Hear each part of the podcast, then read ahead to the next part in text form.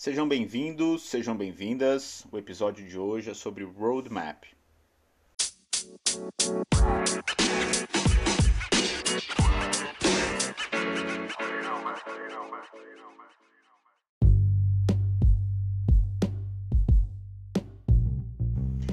Roadmap é super simples, porém fundamental para o início de um projeto. Né? O que, que é o roadmap? Ele é o mapa da estrada. Né? Ele é aquilo que você, é, qual é o caminho que você precisa percorrer para chegar até o teu destino final, até o teu objetivo. Né?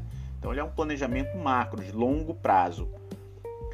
O principal objetivo, no meu ponto de vista, de você deixar um roadmap bem estruturado, um roadmap bem feito, é você é, é, uma, é, é, você comunicar o teu time, é você deixar o teu time, mostrar o teu time aos stakeholders, a todo mundo que está participando desse projeto, para eles entenderem qual é a visão do negócio, qual é a visão do projeto em termos macros, né? É, quais serão as grandes entregas que acontecerão dentro de todo o projeto, né?